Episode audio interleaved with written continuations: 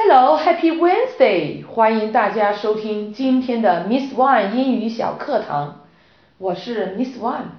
今天我们要分享的是如何用英语来谈论时间与日期。时间就像一条奔腾的河流，一旦逝去，便无法挽回。我们每个人都应珍惜时间。下面我们先学习几个表示星期的单词。Sunday，Sunday，星期天。Monday，Monday，星期一。Tuesday，Tuesday，星期二。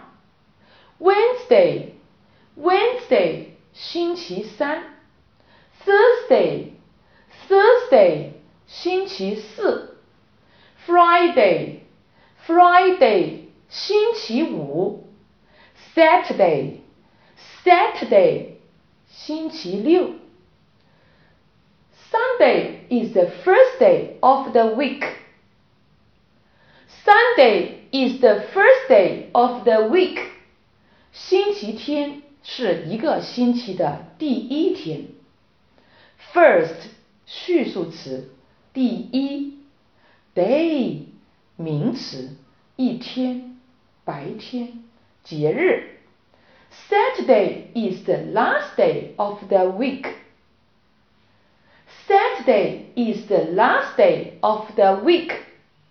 星期六是一个星期的最后一天。Last 形容词，最后的。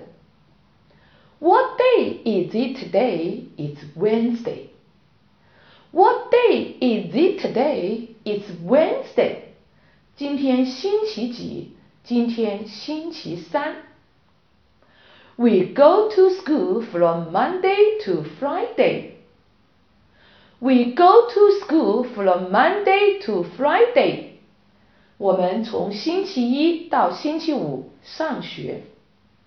From to, from to. 从什么到什么？如，from 光州 to 北京，from 光州 to 北京，从广州到北京。He will go to the movie theater on Saturday. He will go to the movie theater on Saturday. 他星期六要去看电影。On Saturday. 在星期六，on 介词用在星期前面，如 on Friday 在星期五。最后给大家分享一句谚语：An apple a day keeps the doctor away. An apple a day keeps the doctor away. 一天一苹果，医生远离我。